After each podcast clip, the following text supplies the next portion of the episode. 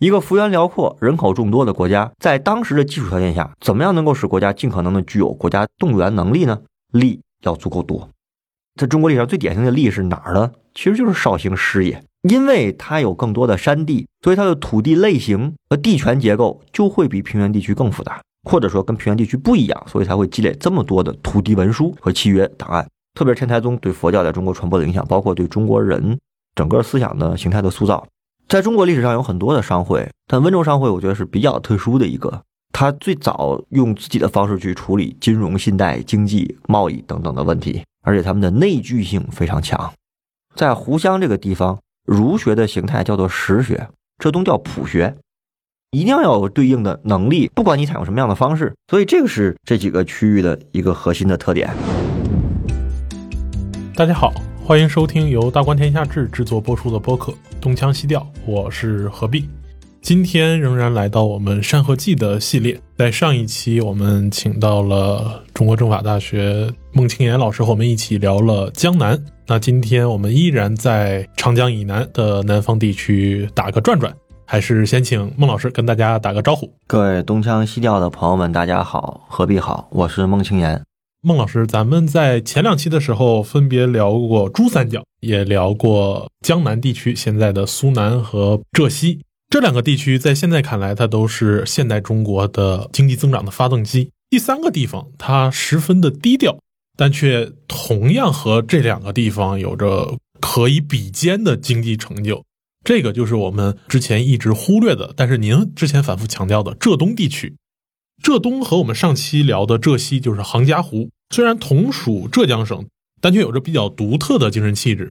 比如我们讲义乌的小商品啊，温州商人啊，这都是改革开放我们无法绕过的经济奇迹。但同时，它又不像我们讲苏南模式、讲珠三角的民营经济或者是华侨经济那样特别显著。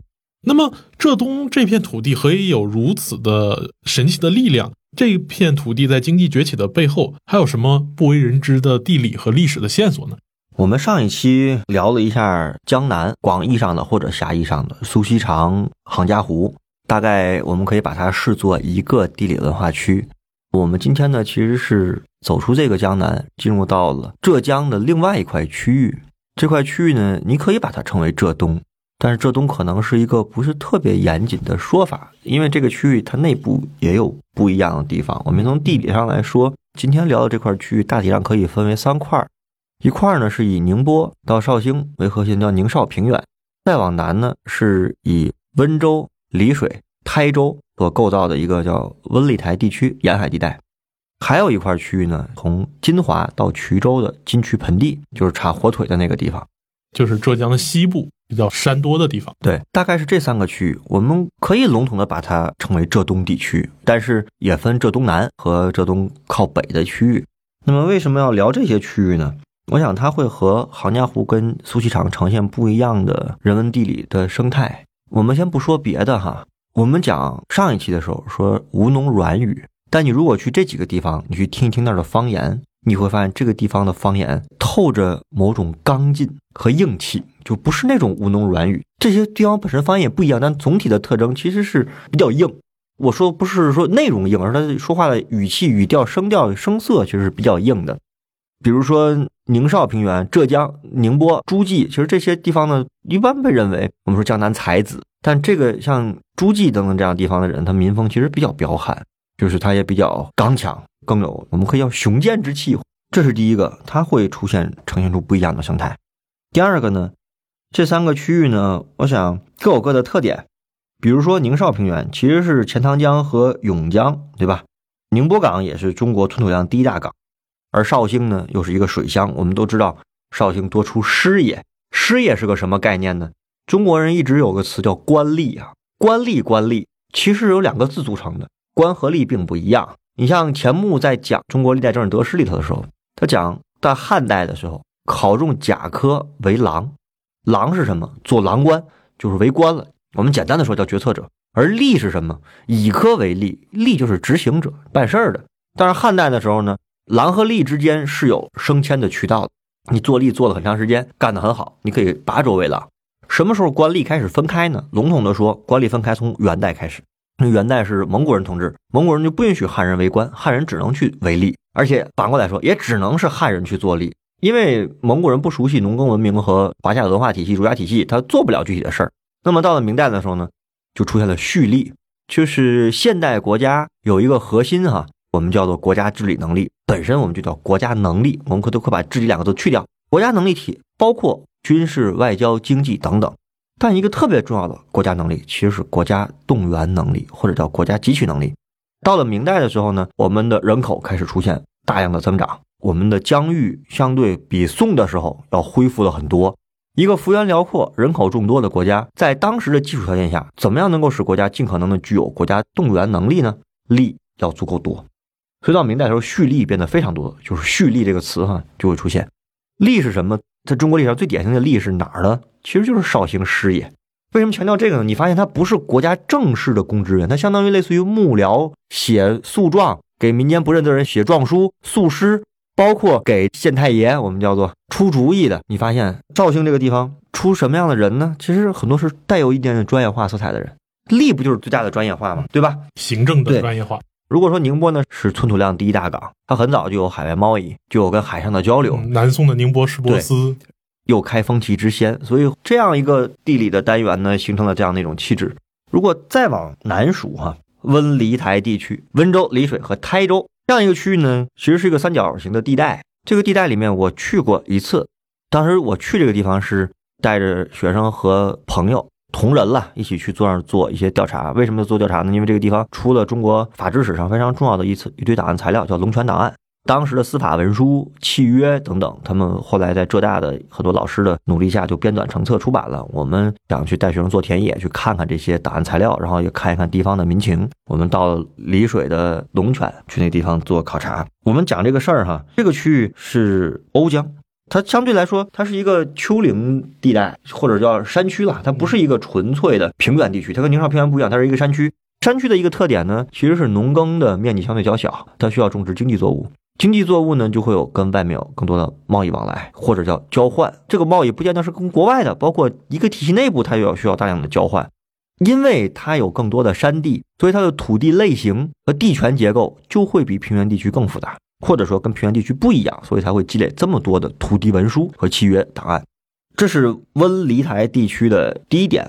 第二点呢，这个区域呢也很独特。我们先说一个我到现在还没有想明白的事情。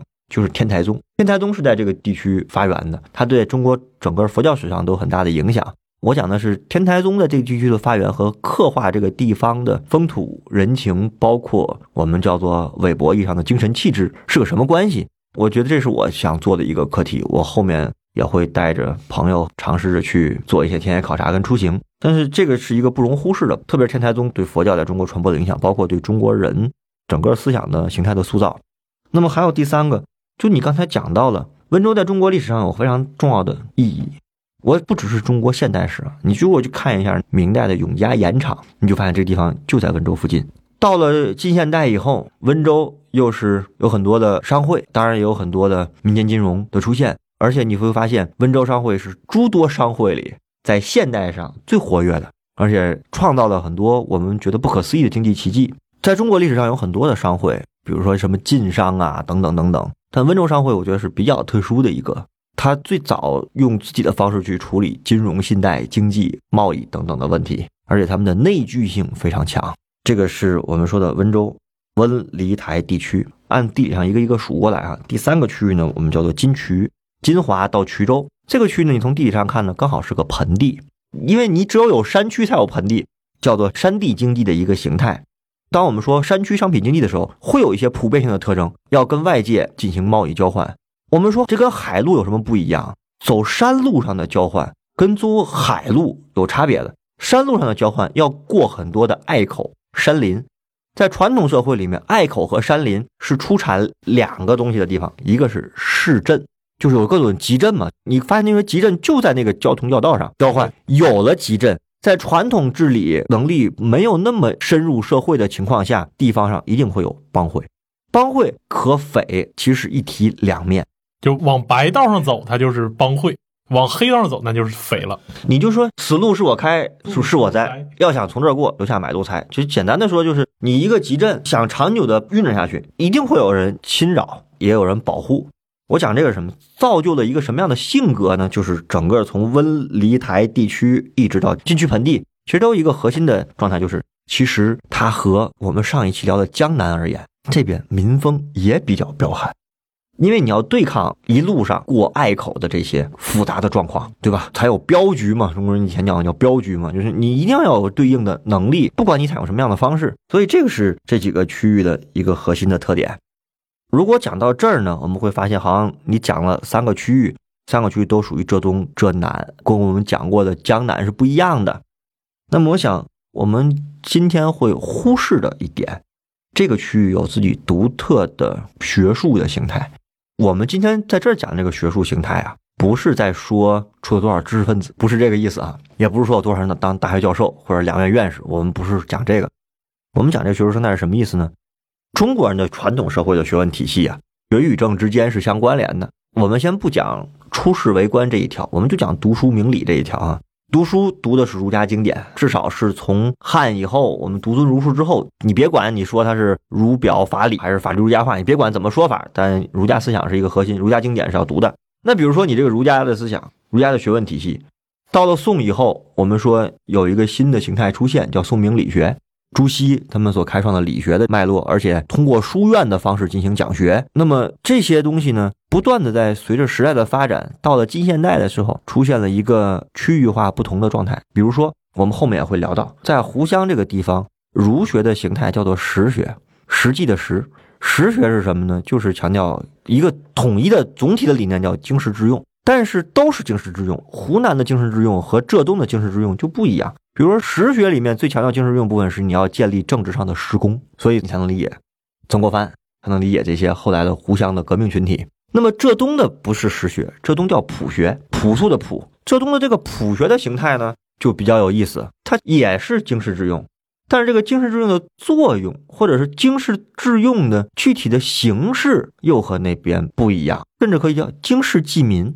再具体说一点，这边跟那个政治上建立施工有什么差别呢？这边更强调专业化，就是一个人怎么样可以经世济民，可以经世致用呢？你要掌握一门专业的能力和技术，你别管是政治的，还是经济的，还是军事的，但你一定要有一个专业的技术、专业的能力来去做这个事儿。这个是浙东朴学非常典型的一个特点。浙东学派里面有很多很有名的人，比如说金华出了吕祖谦，永康有陈亮，宁波王守仁、黄宗羲、全祖望、朱顺水。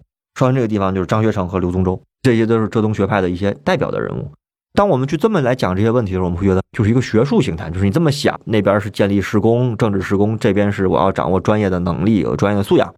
中国人一直讲的学和政是分不开的。简单的来说吧，我们来去看这些浙东学派，再往后，我们先看一些历史的情况哈，很有意思。比方说，我们都知道，到了清代末年的时候，有一段时间搞戊戌变法。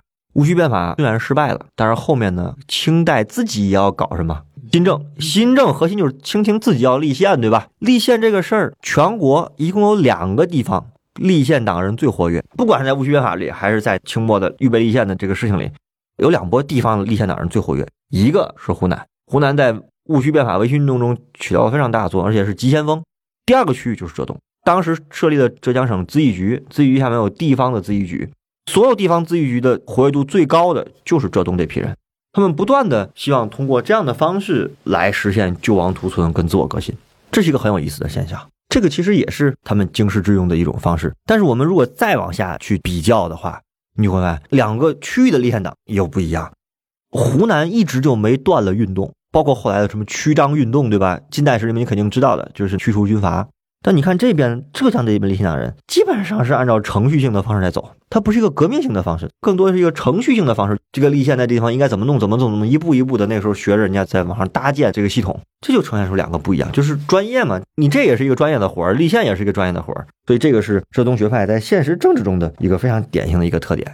刚才您讲到经世致用在浙东这边一个比较特殊的形态，其实在我看来，可能这种形态也跟这个地方的它的地理条件以及它的经济条件关系比较密切。比如说永嘉，刚才您讲到夜市，宋代的，它是非常早的要提出义利并举的这么一个经世致用的法子。而这种义利并举的经世致用呢，恰恰是因为他所在的永嘉，其实就现在的温州地区，宋代南宋的时候，因为有海又有山，需要大量的这种交换和贸易，反而这个地方因为工商业的发达，迫使知识分子得去想：我既然是秉持儒家的这套义理的东西，但是我这个地方人的确会因为现实的这些工商活动会获得利益，那我怎么去协调它？所以你会看到南宋的永嘉学派，就是浙东学派的先生呢。那永嘉学派的讲经世致用，他一定得考虑经济活动。之后，我觉得咱们可以下一讲就去讲曾国藩和曾左湖湘派的那个感觉呢。他似乎对经济这方面并不是那么的强调。那个施工一定是在政治上，我要去那个时代一定是去努力去怎么样。然后再进一步对比，就是上两节咱们其实讲了。江南和珠三角，您说在杨定群老师的《儒学第一话》里面，这两个也是非常奇特的形态。这个时候我们会发现，同样是工商业非常发达的江南和珠三角，但它并没有发展出像浙东学派这种经世致用的这种想法。江南同样是一个读书之盛，然后这个地方的人写文章写得好，就去一门心思当官。然后广东呢，虽然经济如此的发达，但是他们的思想却是一个高度像您说的，是个乌托邦式的。康有为其实是一个非常理想主义的乌托邦的人，对，这就非常有意思。难道康有为在广州生活的时候，他没看到这么多经济上的往来？这个我们很难去追溯到底因，比如说用一个医学的方式解释它，什么叫因果关系呢？就比如说自然科学就是因果关系，因为有引力，所以会有自由落体，对吧？医学上也是这样，西医也是这样的，就是你这个病。你拉肚子了，到底是肠道还是胃不好，还是因为什么是病毒啊，还是细菌呀，还是一级综合症啊，还是有器质性病变？他会这么来分析，找到一个明确因果关系。我们很难在这个里面去找到因果关系。但我讲一点哈，你刚才提到一个非常重要，我们一提到儒家，就会想到，哎，儒家君子喻于义，小人喻于利，就儒家就是讲义的，不谈利。这可能是对儒家的一个误解，至少在浙东的经世致用里面是讲利的。就我们有时候不要僵化的去想，哎，儒家就是不讲利的，视金钱如粪土的，不是的，不是的。简单的说，儒家不是不讲利，不是不讲权术，而是讲你如何使用利，如何对待利，能明白吗？就是说这个很关键，就是我如何获取利，如何使用利，如何创造利，如何对待利，这跟义并不是一个冲突性的排他性的关系，它其实某种意义上重新来化解了义利之辩的问题。或者在努力尝试去解决这个问题，你说这是思想先进吗？我不觉得这是思想先进，这是生活现实构造出来的结果。你天生的就是这样的一个商品经济的，或者是临海经济的状态，你的经济活动就是高。特别是南宋以后，整个的江南得到了巨大的开发，对吧？我们可以说整个长江以南地区这个意义上的江南得到了巨大的开发，你就是经贸活动要旺盛。我记得有一本书叫《白银资本》，专门就讲明代的这个商品经济的，你会发现。商品经济起源到明代时候非常发达，但真正的起源是在宋以后啊，是在北宋，特别到南宋的整个经济中心南移这事儿已经确定了之后，已经得到了开发之后开始出现。因此，在一个经济非常发达、贸易非常往来非常多的地区，如何处理利的问题，而不是单纯的排斥利，这是一个非常核心的问题。所以他们才会去考虑这些事。这也反过来说，为什么全国这么多地方就是龙泉的契约档案和法律文书，古代的保存的最好？这不是没有道理的，保存档案本身就是，而且保存的法制史档案是最多的，田契、地税，包括诉状的纠纷和审判，你发现这些全都是跟民间的财产经济和利的问题有关的。但是为什么保存这些？因为这些文书其实奠定的是不只是利的分配，而是利分配背后义的道理，对吧？所以我们就说这个你才能理解浙东这块地区的独特的地方。我们再往下讲一层啊，如果你再往后看，你就会发现。浙东这个地方出现了很有意思的一群革命者，讲三个人：余秀松、石存统和王冠澜。余秀松跟石存统是资格非常老的革命家，他们两个早期是做共青团工作。其实你在早期的中国的共产主义革命的实践里面，共青团的分量非常重。你能能想到是为什么？因为任何一种主义的传播，特别是现代政治理念的传播，它一定需要一定的文化做基础。你不然的话，你啥叫阶级？啥叫主义，你其实理解不了。对于中国人来说，一开始我就知道我姓什么叫什么，我不知道我什么叫阶级，什么叫生产方式，我理解不了这个。你去看最开始共产主义在中国的传播，靠的是老师一代的李大钊跟陈独秀和学生一代的一大批人，包括像毛泽东、周恩来，也包括像余秀松、石存统这样的青年学子，他其实是一批接受了共产主义的青年知识人起来的。那么，像余秀松跟石存统有什么样的特点呢？他们两个非常强调革命队伍建设中的情感。这个情感不是一般意义上的，呃，我和你关系好，不是这个，而强调什么呢？阶级情感，非常强调这个。他们常年的专门的做工人运动、青年运动，就是甚至一度成为青运动和工人运动的这个专业领。如果这也是个专业领域，因为你做这些运动怎么做也是有技法的，他们是做的非常好的。再有一个。他们呢？浙江有两个学校，在早期的时候受了共产主义传播非常影响非常大。一个是浙江省立医师，我如果没记错，好像余秀松和石存统都是省立医师的。我这个好像再查一下。医师肯定是在杭州了，杭州。但他们杭州人念的书，但他们人却是浙东人。像那个石存统是金华人，余秀松是诸暨人。还有一个学校是浙江省立六师，六师就是在温黎台地区，就是王观澜所在的这个学校。王观澜朋友们可能没人。听说过，不太了解。王观澜是中央苏区时期就开始从事土地工作的人。什么叫土地工作？就是怎么样厘定地权，怎么样重新分配土地，怎么样划分阶级标准，这些技术活都是王观澜做的。他在当时叫中华苏维埃土地部的部长，他跟另外一个人同时负责这个事情，另外一个人叫谢觉哉。王观澜后来一直负责农村经济工作，到了解放后，他曾经担任过中国农业大学的校长。我讲这个例子是什么呢？你看到这几个人，他是一种非常独特的革命者的类型。什么类型？有专业技能，不是一个单纯的政治家，而是具有非常强的在某一领域，比如说鱼和诗，就非常具有组织动员能力。组织动员能力是一个技术活。比如说我，随便今天给你一个任务，你给不认字的人、没什么文化的人讲清楚什么叫马列主义，你发现这活很难干的，这活不好干。怎么用大白话把这个道理深入人心？我们叫从群众来到群众中去。你你怎么把这个东西弄进去？其实这是一个专业技术。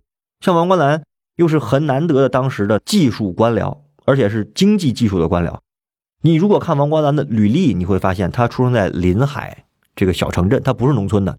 他从小呢，他的父亲是刻字工人，这个其实奠定了一个非常重要的出身呐。你要刻字，你得先认字，你得具有一定的文化。在那个时代，其实。不是每个人都具有一定的文化水平的，而且总体来说，民间的这种文化水平、受教程度是比较低的。我们解决了识字率低的问题，是中国共产党做的非常大的工作。所以我讲，你看到这些革命的里面出来这几位，算是先驱了。余秀松、孙总是资历更老的，非常早投身革命的，跟着陈独秀在上海，后来他们两个做团的工作，你会发现。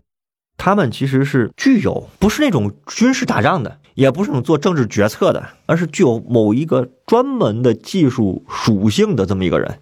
这种技术官僚，其实在革命中是非常稀缺的，在当时里面，因为革命者想的可不只是革命，还要想的是怎么样去建设一个新社会。建设就需要专业的人才，他们恰恰提供了这样大量的人才在出现。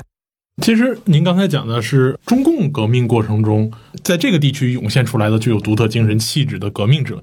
其实对照来说，我们将革命的世代往前再倒一代，到清末的辛亥革命时期，我们会发现浙江同样贡献了一批革命者，而且这些革命者同样有着非常像您说的那种精神气质。就是我们以同盟会的组成来看，它同样是三个地区的人：湖北的华兴会、浙江的光复会、广东的兴中会。这同样是江南珠三角和湖湘三个地方的人。这个时候我们会发现他们的选择很不一样。辛亥革命之后，民国建立，湖北人跟着都进北京做官去了。虽然他们属于孙中山在革命后改建的国民党的老党员，但是他们大部分在北京当了国会的议员，没回来。那跟着孙中山一起南下闹革命、建立广东军政府的一批人，其实主要是粤派和浙派。而粤派，我们最熟悉的孙中山，我们称之为孙大炮。他最有名的就是建国纲领，想着要把全中国建二十万英里的铁路。青藏高原上都是铁路网密布，这个听起来非常像您之前讲康有为，一个具有很强的 fantasy 的，在当时是非常有想象力的。对他的一个很重要的近日，他选的是他胡汉民，这也是广东人。那在浙江这边，反而是我们熟悉的，比如说蔡元培，绍兴人；章太炎，这是杭州人了；还有汪精卫，他是绍兴人。蒋介石，奉化人。我们会发现，最后比如说像章太炎啊、蔡元培啊这些，都随着这个时代，他们是属于元老被供起来了以后，真正实际国民党从辛亥革命向后来的大革命之后的国民党转变过程中，真正支撑起整个党组织的这两个很重要的领袖，一个就是汪精卫，一个就是蒋介石，一个控制党，一个控制军队。对，我们会发现，实际干活的还是浙江人，广东人反而就靠边站了。所以我们会看到，在具体的革命工作的执行中，蒋介石也极其突出的表现出了一个浙东人的那种，就是他在大的政治形势判断上并没有什么高见，顶多在这些人里头执行力很强，但最后强到发指的程度，就是我所有的小事都要一件件去插手，结果导致了解放战争战场上他反而越级指挥，造成了底下人的乱套。我会发现蒋介石这样一个浙东人当政治领袖会变成什么样子，在历史上就会非常显著。就是他其实是一个专业人，对，但他却要做全局的事儿。他做的方式就是他把全局的每个专业都尝试去做，就做成了后来的样子。所以我们就说，不是说单纯的说专业人不好，绝对不是这个意思。我们这个时代就是一个专业化的时代。但我们讲《山河记》呢，讲聊浙东这一期呢，其实就是想去讨论这个区域的人总体上会形成什么样的伦理人格、生活样式、精神气质和行事的方式。从总体上看呢，一个是用自己的方式或者用普学的方式重新处理了经世致用的问题，特别是有义和利的问题比较凸显。第二个呢，这个区域的人呢，确实出现了非常非常多的专业的能人。我给你讲一个例子。我去田野，在丽水的下面的一个村叫季山头村，季是季节的季，山就是山头。这村里面出了非常多的名人，作协主席啦，什么文联啦，各种各样的。他们不是有一个名人榜，就是本地的各种名人。你去看这些名，我不是说给做广告或者什么的，就是你看这名人榜，你就发现一个是全是专业技术人才，专家特别多，贡献了非常多这样的人。这个是这个地区的第二个特点。第三个特点呢，我们讲这一期。其实是和江南那期相对照的，它像是一个镜子一样，就是都是浙江，或者都是长江以南，或者长江中下游。但是你会发现，它不同的区域：宁绍平原、温黎台地区，然后金区盆地，这三个区域都属于广义上的浙东，临海，有开风气，海上贸易，又有山地。总体上都是有山路密布，贸易我们也不用说说这帮人多具有现代意识，不是具不具有现代意识，把你放那儿你也得这么干，你在山地里你活不下来的。它刚好是山地连着海，等于是腹地离海特别近，所以它的贸易的网络非常的发达，而且非常的频繁。理解了这一上面我讲的一系列东西，你再去想这地方是不是总有创新呀？义乌是不是在这个区域里面呀？小商品集散地怎么会出现这个义乌的奇迹啊？还有什么温州商圈做生意也是个专门技术，对吧？它也是个专业能力，不是说就可以随便做的。你既要敢为天下先，有这个勇气的风气，你还要有专业的技能，你还得能为天下先，你还能做出来跟别人不一样的东西。都在做商业生意，怎么做的就这么成功呢？你会发现它是一个专门化的领域。那么同时呢，这个区域呢，刚好处在什么地方呢？如果我们说广义上的北方和广义上的南方，当我们去讲广东的时候，我们讲到过，其实广东华南地区哈，包括闽粤赣，我们都讲过的是有大量的什么宗族形态的。这个地方要比华南的宗族靠北，要比没有北宗族的北方靠南。所以这个地方的宗族呢有，而且到现在都有。我就去那个鸡山头村，这个村里面就是一个姓是季姓，但是它分了三个房支，每个房支在革命中其实跟随的是不同的党派。特别有意思的，选择不同的政治立场，这个我们就不提。但是我就说，也是有宗族的，但是这个地方的宗族呢，又没有像华南那个地方宗族性这么强。而且一个很典型特点，越靠海越不强，它越弱一点点。为什么呢？因为越靠山区里面，它的流动性就相对更弱，这个宗族更能够长起来。而且在山区里面过山路隘口，遇到各种各样的我们讲的地方集团的问题。你越靠宗族的内聚性可以对抗它，在这个广义上的浙东地区，总体上宗族介于南北之间，但它浙东区域内部，它的宗族又宁绍平原就比温黎台地区和金区盆地宗族的形态要弱，要不那么强调。其实这里面都是很有意思的一些人文地理的社会现象。我们其实是把这个现象呢，用《山河记》的方式重新把它剖析出来。总体上说，我觉得还是那句话：什么是中国？何处是中国？哪里是中国？我想每一处都是中国，中国是一个费孝通先生讲多元一体格局，我们得理解多元一体。我觉得理解这个多元一体，前提是理解多元，你得知道这里面的多种的样态、多种的地域类型。当然，更奥秘的是，多元是如何纳在一个一体里面的？它是怎样的一个文化系统？我们讲了很多差异哈，但是不同地区除了差异之外，还有普遍性。就是我们理解这个，才是理解中国何以现代，或者叫现代何以中国这么一个主题的方式和途径吧。所以，我们简单的聊一聊浙东，因为浙东我也还在看材料，我也还在准备再去，我准备在浙东扎一段时间，好好的去做一做研究，想去剖析一下，我认为或者叫在现代中国生成史上占有着非常独特位置的区域。感谢孟老师今天非常精彩的介绍。那刚才在聊的过程中，也触及到了下一期要讲的一个很重要的区域，之前一直讲的湖湘地区，就是现在的洞庭湖南北、湖南湖北这个地方。而这个地方同样，无论是在中国古代历史上，还是近现代历史上，都占据着非常重要的地位。也期待您在下一期能带我们去领略这个地方的风土人情。好下一期的话，我们一起走进湖湘。谢谢大家，也谢谢何必。